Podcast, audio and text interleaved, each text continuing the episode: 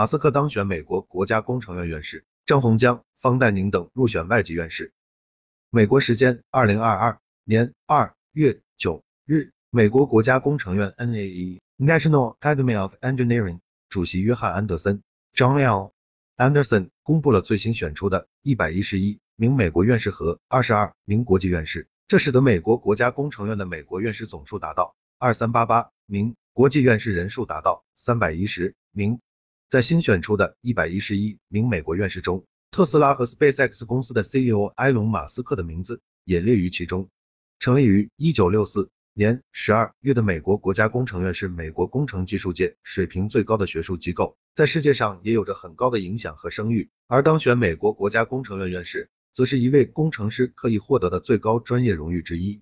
每一届美国国家工程院院士的选举都是一个为期一年的长期过程，每一年的投票是在十二月进行的。而院士成员资格的最终投票则在第二年的一月进行。评选成为院士的标准，最主要的是对工程研究、实践或教育做出了突出贡献。此外，其他的评选标准还包括开拓出新的或正在发展中的技术领域，在传统工程领域取得了重大进展，以及开发或实践了更加创新的工程教育方法。对于马斯克此次当选院士的理由，美国国家工程院是这样写到的。埃隆·马斯克是位于加利福尼亚州霍桑市的 SpaceX 公司的创始人、首席执行官兼总工程师，尤其是在可重复使用的运载火箭领域，以及可持续发展的运输和能源系统领域，他从设计、工程、制造和运营等方面取得了突破，并做出了贡献。目前，马斯克拥有着众多的头衔，他不仅是太空探索技术公司 SpaceX 的创始人、首席执行官兼总工程师，同时也是电动汽车公司特斯拉的 CEO 总设计师。地下隧道网络公司 Boring Company 的创始人，脑机接口公司 Neuralink，人工智能公司 OpenAI 的联合创始人。目前他拥有的资产大约合计两千四百一十亿美元，主要来源是自己持有的特斯拉股票，是全世界最富有的人。而在这一新闻发布之后不久，爱用社交媒体的马斯克也迅速转发了这一推文，并写道非常感谢。新当选的工程院院士将于二零二二年十月二日在 NA 年会中正式托管。此次新当选的院士名单中，除了马斯克以外，还有许多其他我们熟悉的人物，或来自我们熟悉的公司及院校。位于北京的源马资本公司的投资合伙人，同时也是凯雷投资集团高级顾问，清华大学智能产业研究院 Air 卓越访问教授的张洪江博士，也凭借他在多媒体计算领域的出色技术贡献，当选了二零二二年的工程院外籍院士。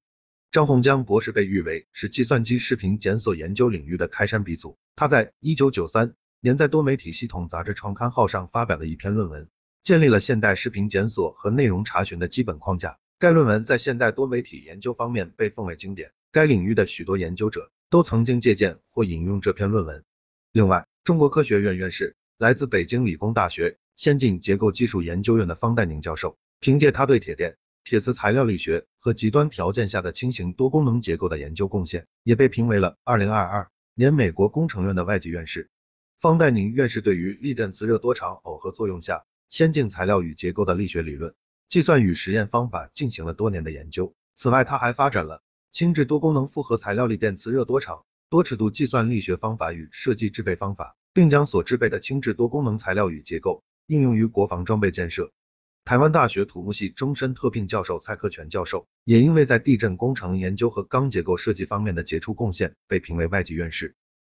生产新冠疫苗的位于美国马萨诸塞州剑桥市的 Moderna 公司的联合创始人兼董事长努巴尔阿费扬 （Nubar Afen） 则凭借在生物技术领域，尤其是 m e r n a 治疗和色谱方面的领导地位，当选美国国家工程院院士。IBM 公司的研究员，同时也是麻省理工学院 IBM Watson AI 实验室的约翰。麦克斯韦尔科恩 （John Maxwell Cohn） 因为提高了高性能模拟和混合信号电路的设计效率，并在 STEM 教育的宣传方面做出的贡献，当选美国国家工程院院士。英特尔公司的前副总裁约翰戴维斯 （John Davis） 凭借应用计算机技术，在欠发达国家改善教育和医疗保健、刺激经济的贡献，当选美国国家工程院院士。目前他已经退休。